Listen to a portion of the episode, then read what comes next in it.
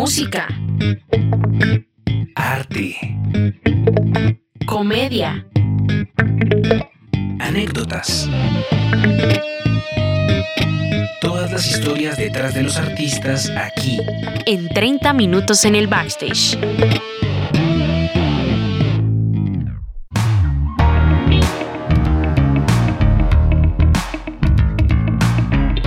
Hey, ¿qué tal amigos? Les saluda Alejo Quiroga y les doy la bienvenida a un nuevo episodio de 30 minutos en el backstage. Hoy estamos con un invitado muy especial y pues bueno, ya todo el mundo sabe que siempre estamos hablando de Matt, la casa de Matt. Hemos tenido muchos invitados, algunos profesores, eh, algunos estudiantes, pero digamos que a profundidad, pues no hemos hablado como tal eh, de, de, de Matt, su historia y demás. Y para mí es un placer presentarles el invitado del día de hoy. Es nada más y nada menos que el director de Matt, una, una gran persona que admiro y, y, que le tengo mucho cariño por su pasión y dedicación a lo que es la academia. Así que le, le quiero dar la bienvenida al maestro Alejandro Cajiao. Maestro, bienvenido. Muchísimas gracias, Alejo. Muy contento. Muchas gracias a Jacobo, a Julián y a Lina y a todos por brindarme este espacio y abrirme las puertas. Ok, maestro, qué gusto que nos acompañe. Entremos un poco en materia. Eh, esta pregunta de rigor, algunas personas nos han dicho como que, ve, pero es que siempre empiezan con lo mismo, pero es que es necesario. Por favor, cuéntele a la audiencia quién es Alejandro Cajiao. Hmm. Alejandro Cajiao, bueno, pues hoy en día como cargo y en qué ejerzo soy el director de MAT, soy uno de sus fundadores, soy músico, aunque tengo un poquito en lo personal la música apartada por, por el trabajo desde hace unos años. Soy economista y pues un apasionado, un apasionado digamos, por eh, todo el tema de la educación y, y de la educación relacionada con la música y también con el video y los medios audiovisuales. Eso es como lo que a mí me apasiona. Tengo otra pasión nueva, nueva después de unos 10 años para acá, un sueño y creo que es el único, ah, no sé si a todo el mundo le guste lo que voy a decir, el único regalo que me dejó la pandemia y es la educación virtual. Me apasiona entonces, ese es otro tema y pues ese es Alejandro Cajiao y alguien que siempre está a su servicio. Bueno, Alejandro, comencemos. Eh, bueno, en, este podcast nos gusta hacer como una especie de línea de tiempo, un recorrido desde los inicios de, de, de, nuestros invitados para entender y asimilar un poco cómo llegaron hasta donde están el día de hoy. Entonces, eh, como hablamos de música, a fin de cuentas, sí, la academia relacionada totalmente con la música, quisiera preguntarte cuáles son esas primeras influencias musicales que tuviste en tu vida la música que oían mis hermanos mayores y un cassette que compré en los tres elefantes que se llamaba Llena tu cabeza de rock. Y ahí había música de Toto, estaba África y otros artistas. E, esa era una recopilación de varios artistas muy buena de esa época. Y yo creo que digamos que ese fue el, el inicio, pero pues estoy hablando, digamos, ya de la niñez, ya después, más adelante, por a los 10 años, mi mamá me, me, puso en clases de piano y por ahí me empecé a enamorar de la música. Llegué a la época de la universidad y en esa época, hace 25 años, estudiar música era una tragedia familiar, lo cual no pude inmediatamente cuando salí del colegio estudiar música, tomé otros caminos Empecé estudiando comunicación social unos años, después estudié economía, la terminé y ya después de, ya llevaba en ese momento aproximadamente ocho años en la universidad y fue cuando empecé a estudiar música. Y una pregunta, Alejo, ¿eso lo estudiaste porque de verdad sí te apasionaba o fue más como para complacer a tu familia? Lo anterior, la economía fue por complacer a mi familia, pero lo que me ha servido después, claro. todo sirve en, en la vida. Y lo de la música y la vida da muchas vueltas. Cuando estudiaba economía, y como decíamos los jóvenes en esa época, parchaba uno con los amigos y parchaba con un amigo que era de Cali, que él sí le ofendía el rock y solo lo podía uno oír salsa cuando estaba con este amigo de Cali y cuando yo tenía mi piano y cuando estábamos en la casa y tocaba piano, él me decía, decía, ve, vos deberías estudiar música en Berkeley. Y él era alumno, él estudiaba música en Berkeley y fue el como que me, como que me generó esa, yo decía, uy, pero entrar a Berkeley es muy difícil, a mí me costó trabajo. Bueno, este amigo que se llama Mateo de los Ríos y fue de las personas que me influyó para tomar la decisión de estudiar la carrera y años después terminamos siendo socios en EMAT. Son todas las vueltas que uno no, no se imagina. La vida siempre nos sorprende con todas las vueltas que va dando. Alejandro, y casualmente nombrando toda esa mezcla de profesiones y de ese rumbo que va dando la vida, Em, supongo que cada una ha aportado a lo que hoy en día es Alejandro, a lo que hoy en día se dedica Alejandro y se sigue proyectando. Entonces, cuéntanos de pronto, eh, digamos, cuando decidiste ser economista, eh, ¿cómo lo veías en ese momento, en ese momento y luego involucrarlo con la música, luego con la educación, con la televisión, bueno, con audiovisual y demás? Mira, cuando estudiaba economía, no, no veía la conexión con la música. Y eso le pasa a muchas personas que, por ejemplo, les gusta la ingeniería, les gusta la música, les gusta la medicina, les gusta la música. Pero siempre terminan habiendo conexiones. Entonces, el médico puede terminar haciendo terapia musical. siempre, cómo se me conectó la comunicación, la economía con la música, todo convergió en la escuela. Entonces, pues la parte de la economía, yo prácticamente soy casi el administrador de la escuela, pues tengo apoyo, pero soy el que estoy eh, calculando cuánto hay que subir los precios, eh, la parte de los contratos laborales, eh, hacer todo el equilibrio financiero, buscar los créditos con los bancos, son muchas cosas muchas cuerditas que uno tiene que ir controlando para poder brindar un servicio de educación de, música. Entonces, ahí termina la economía y la música convergiendo en, una misma empresa, digamos, y lo mismo la parte de la comunicación eh, se conecta con toda la parte comercial de la escuela, con toda la parte comunicación, lo que nosotros llamamos comunicación organizacional, pero esto digamos a nivel de alumnos, de profesores, por departamentos, todo ese tipo de cosas terminan convergiendo y yo creo que eso es lo que yo hago en EMAT. Yo me reúno con los equipos, me reúno con el equipo comercial que tiene su directora, que es Diana Baos, em, y me voy empapando y vamos hablando y le vamos dando dirección y ellos me van contando. Yo les... Eh, apruebo, a veces me aterrizan porque yo ya me estoy, creo que mentalmente en algunas cosas uno se volviendo viejo, le dice, no, no, no, a los alumnos hay que comunicarles esa idea de otra manera. Entonces, es, una, es un trabajo muy, muy agradable con los equipos. Yo siempre busco líderes en cada área que estén pedaleando por sí solos me gusta mucho trabajar con mujeres. Los poquitos cargos altos que hay, en, que hay en EMAT que los tienen hombres es porque son muy de buenas. Pero las que mandan de verdad, las jefas que están ahí al lado mío son Diana y Claudia Valencia un día en la parte académica.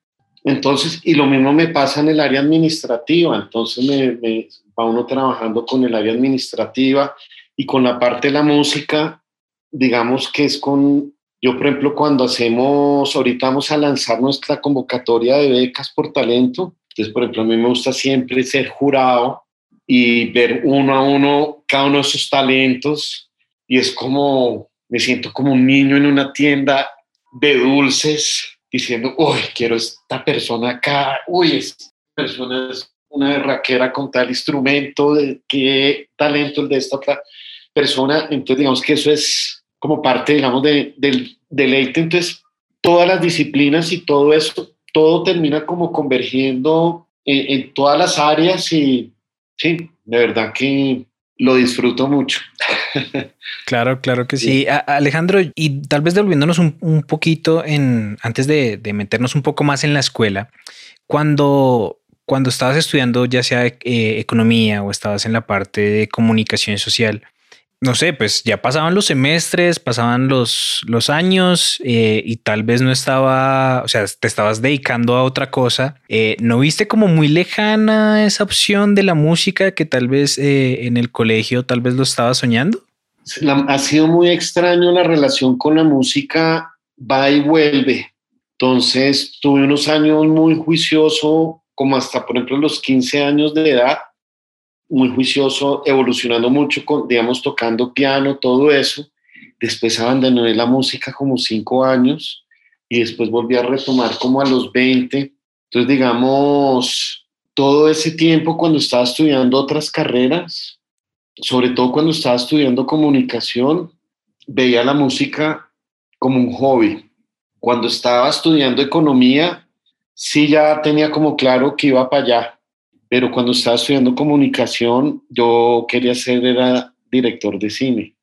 Y entonces por eso no me quería quedar en la Javeriana, porque en la Javeriana no había en ese momento carrera de cine. No, el tema audiovisual está un poco como quedado. Y realmente cuando me fui a ver a Estados Unidos era porque quería estudiar cine, pero las cosas se fueron por otro lado. pero terminé estudiando composición para cine. Eso ahí siempre estuvo como presente pero no, todo, yo creo que a veces la vida uno no tiene las cosas tan claras y a veces llegan momentos, oportunidades, impulsos y eso es lo que va abriendo como el camino. Entonces, sobre todo cuando uno está tan joven, uno nunca tiene claro dónde va a terminar. claro. ¿Y, nunca pensaste tal vez en abandonar ese sueño de dedicarte a algo relacionado con la música en, medio de, de esas carreras tal vez ajenas al campo? Yo tenía muy claro que iba a trabajar siempre con música, con cine. Lo que jamás me imaginé es que me fuera a dedicar a, montar una escuela. Entonces, por eso digo, las cosas se van apareciendo a veces como en el camino. Cuando yo me estaba graduando de la universidad, uno de esos amigos que había hecho allá en Boston, eh, parqueando carros en el Vale Parking, él estudiaba ingeniería de sonido y en esas horas de trabajo, ahí a veces en la calle y esperando con nieve y todo eso charlando, hablábamos de montar un estudio de grabación en Bogotá y de buscar películas y hacerle la música. Y empezamos a construir ese sueño con una persona que se llama Alejandro Morales. Y me fui un año a Los Ángeles y cuando estaba en Los Ángeles, este amigo me dijo, tengo una prima que también estudió en Berkeley. Yo, ¿quién es? Yo no, no. Mi hijo se llama María José Morales y yo no la, no la conozco. Mi hijo es una cantante tremenda, espectacular. y me dijo, ella tiene una idea que no sé si a usted le suene y hacemos todo juntos, la metemos allá en el estudio y montamos todo. Ella tiene como ganas de montar una escuela de música. Y yo, eso suena interesante. Y yo dije, la escuela de pronto le puede dar estabilidad a ese estudio que queremos montar, porque los estudios de grabación dependen mucho de los contratos que se vayan consiguiendo, entonces no, no son tan estables. Una escuela de pronto entonces le puede comprar bloques de obras al estudio. Yo estaba pensando en la estabilidad económica del estudio y pensé que la escuela podía ser un buen añadido. Bueno, maestro, antes de entrar a lo que es eh, la academia, yo quisiera preguntarte qué experiencias, anécdotas y demás tuviste en Berkeley, que yo sé que siempre hay de todo para contar cuando uno hace este cambio de residencia, eh, buscando pues como quien dice mm, oportunidades en otro sitio. Por ejemplo, el, con el maestro Fabio nos contaba que le pasaba unas muy, muy graciosas con el, con el idioma. Entonces, bueno, yo quisiera preguntarte a ti, ¿qué, experiencias te quedaron así? Bueno, digamos, estoy tratando como de echar cabezas realmente de Berkeley salí ya hace 15 años, eh, hace rato. pero creo que que una experiencia más que cómica o algo, sino que me, me impactó mucho, es que en una clase de, para escribir canciones de songwriting, que el profesor era así como una vaca sagrada que, ¿no? y, y, uno pues en las clases siempre le llegaba el turno que tenía que mostrar sus composiciones y el profesor había faltado una semana porque había estado en el funeral de su papá. Y yo mostré mi composición y aunque la letra pues se la había escrito como pensando en una exnovia, ¿no? Típica tema romántico, pero no hablaba específicamente como de ella, sino era como más general y se llamaba la caja zapatos, porque era una caja zapatos de esas de cartón, la típica caja zapatos cuando uno compra zapatos, que yo guardaba todas las cartas que me escribía con, con la novia, tenía toda mi caja de recuerdos. Sí, sí, sí. la canción, si en inglés se llamaba The Shoebox. Y ahí tenía, pero yo específicamente guardaba todas las cartas porque en mi época no había internet, ustedes crecieron con eso. Nosotros escribíamos cartas, las poníamos en el correo, las estampillábamos, esperábamos dos o tres semanas que llegaran y otras dos o tres para que les respondieran. Tocaba esperar la respuesta mes y medio. Entonces, eso era otras épocas. A mí me alcanzaron a tocar y el profesor oyó la canción y todo eso, y como se le acaba de morir su papá, la interiorizó y se atacó a berrear. Uh, ok. Qué duro. Pero para mí fue como, entonces me decías que vengo al funeral de mi papá y todo lo que dice en la canción y la letra me, me llegó y me, y, lo relacionó todo como, como con su papá, los recuerdos, todo. Entonces ahí se da uno cuenta también el poder de la música y que ese día sentí que de pronto sí podía hacer algo bueno, que uno como músico a veces es muy inseguro y, y uno no sabe, pero son esos momentos que le dicen a uno sí. Entonces tengo ese recuerdo que, que, fue uno de esos días, así como fue triste, pero fue mágico al mismo tiempo, por el efecto que causó la, la canción. En ese momento, cuando, cuando cursaste eh, por Berkeley, ya hace 15 años, ¿verdad? Dijiste. Sí. Y, ya, y de cierta manera sigues relacionado, eh, conectado con Berkeley, eh, por tu posición actual, etcétera. Eh, ¿Qué diferencias has notado en de Berkeley en ese entonces a Berkeley hoy en día? En el proceso ya sea de admisión, más difícil antes, más difícil ahora, mejor el sistema o el pensum antes o ahora. ¿Cómo, cómo es ese tema? Es demasiado difícil describir lo complejo, grande y sofisticado que es Berkeley. Y ese cambio que usted, lo que usted me está diciendo, lo que yo vi a lo que hay ahora, son, no, no hay comparaciones, que nada más, miren, en mi época, cuando uno iba a escribir materias, tenía uno que hacer fila como una hora hasta que llegaba, estaba sentado otro estudiante que alarmaba uno el horario. Eso nada más en organización. Hoy en día ya todo se hace por internet pero creo que es algo también muy a nivel global. Berkeley ha crecido también físicamente. En mi época tendría unos 15 edificios, hoy en día tiene como 26 y el último que construyó que es de 16 pisos. En el cuarto piso queda la cafetería que tiene ese auditorio, tiene estudios de grabación y los pisos para arriba son dormitorios.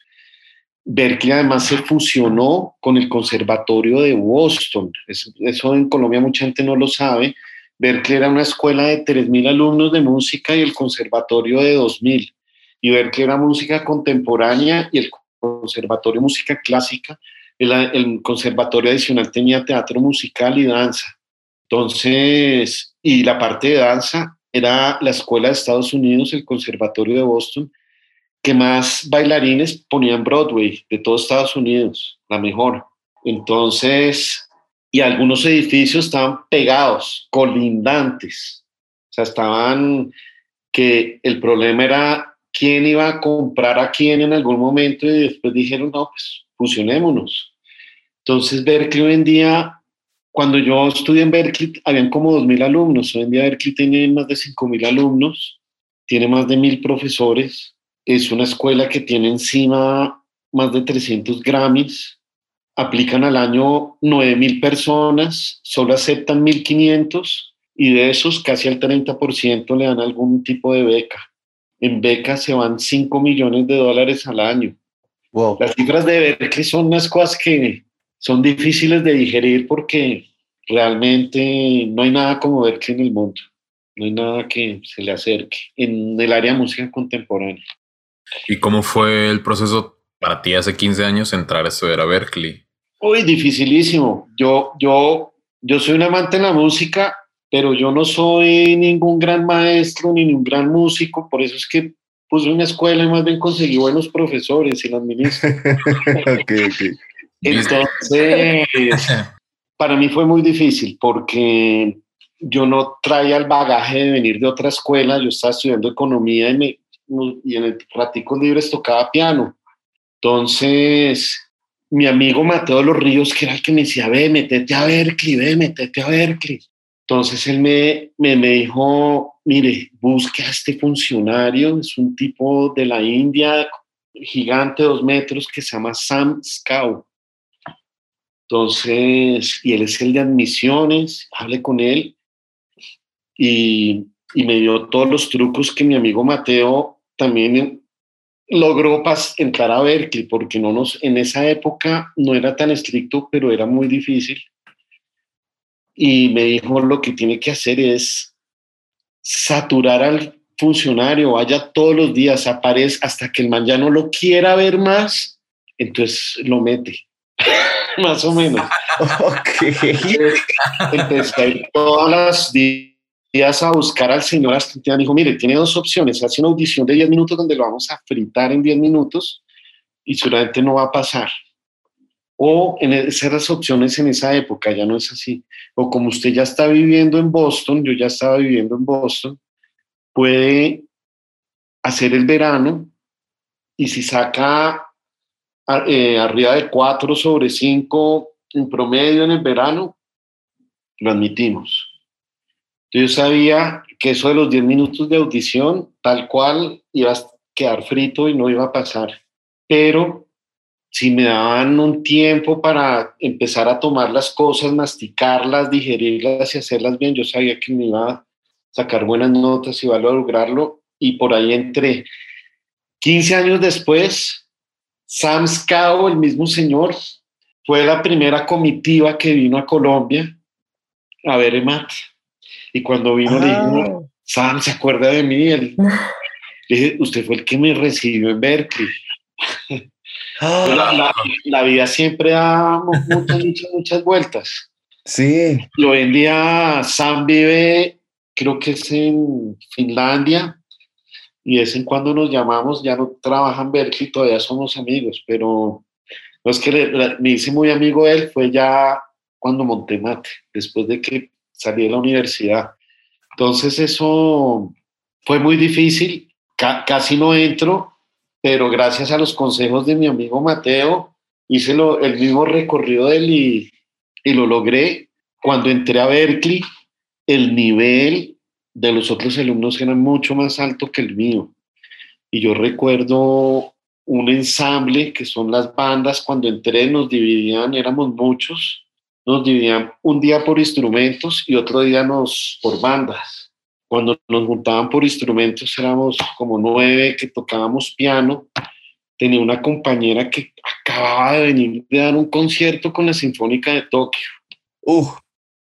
Entonces, el profesor y esta niña se sentaban en un piano y él en otro y empezaban a conversar de piano a piano. Y él le preguntaba cosas y ella le contestaba con el piano, solo que ella lo hacía mucho más limpio el sonido que el profesor que viene el bagaje del jazz y es, es más sucio el cambio, el, como esa japonesa tocaba piano, era impecable, era perfecto. Entonces, obviamente, yo me sentía así, Claro. viendo todo eso y me preguntaba, yo, yo, yo, ¿qué hago acá? Y a mitad de camino me iba costando tanto trabajo la carrera en algún punto que un día yo me acuerdo que llamé a mi mamá le dije, no puedo más, voy a tirar la toalla. Eso está, la música es muy difícil.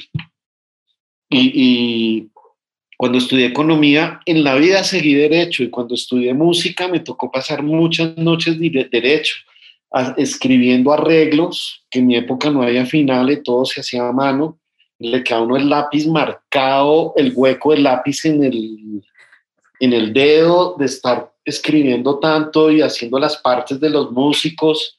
Entonces digamos que la música fue agradable, pero no fue un paseo, eso fue muy duro sacar la, la, carrera y una carrera como composición para cine es de las más difíciles porque implica que ese compositor tiene que ser capaz de hacer cualquier cosa, porque la película se puede tratar de cualquier cosa, cualquier época, y hay que ambientarla, entonces, y hay que conocer todos los instrumentos, capaz de ser, de escribir para todos los instrumentos, todos los formatos, toda, es, es de las carreras más duras. Claro.